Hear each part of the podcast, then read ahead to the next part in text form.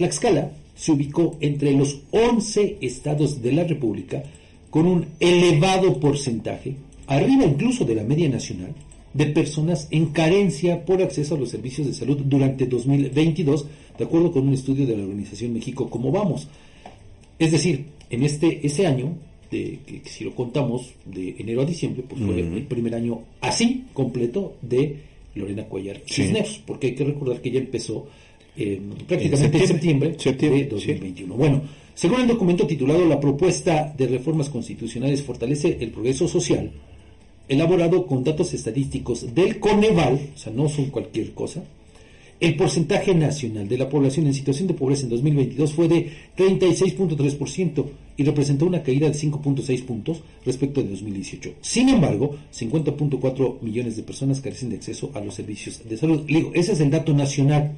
Pero mire, en la medición de las 11 entidades con más altos porcentajes del indicador señalado, desde el que le estoy refiriendo, Tlaxcala ocupó la novena posición con el 45.2% de su población en la carencia referida, solo por arriba de Tabasco con 44.8 y el Estado de México con el 44.2. Con base en los datos del Coneval, hasta 2022, ya le decía, el primer año completo de enero a diciembre de la autonombrada gobernadora de la salud, Lorena Cuyar Cisneros, en el estado sumaban 619.900 tlaxcaltecas con carencias por acceso a los servicios en la materia. Lo anterior representa un incremento importante, pero además preocupante, ya que del año 2016 al 2022 pasó este porcentaje, en términos porcentuales, de 12.5 a 45.2%.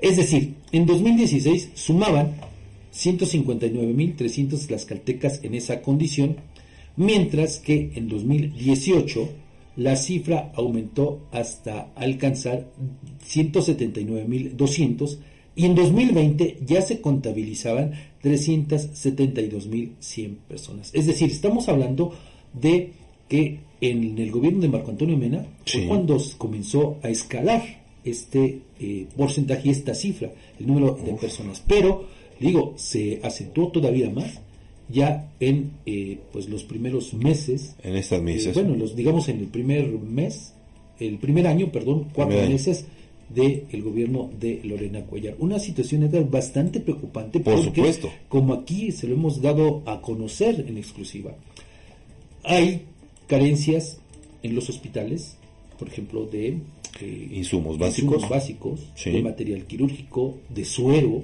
medicamentos. entonces de medicamentos. y medicamentos de, los comunes, no vayas a pensar que de los especializados, ¿no? Comunes. Entonces, mire cómo esto es el reflejo de por qué 619 casi 620 mil personas, la mitad de las nos enfrentamos a estas carencias por acceso a los servicios. Poco más de la mitad. Ese es un reflejo nada más. Sí, sin duda. Prácticamente la mitad, tiene razón, de la población eh, que habita en este estado. Una situación bastante eh, dura. Preocupante, Fabián, la verdad. Sobre todo, Edgar, porque pues echa también por tierra el discurso este de autonombrarse Lorena Cuellar como la gobernadora de la salud.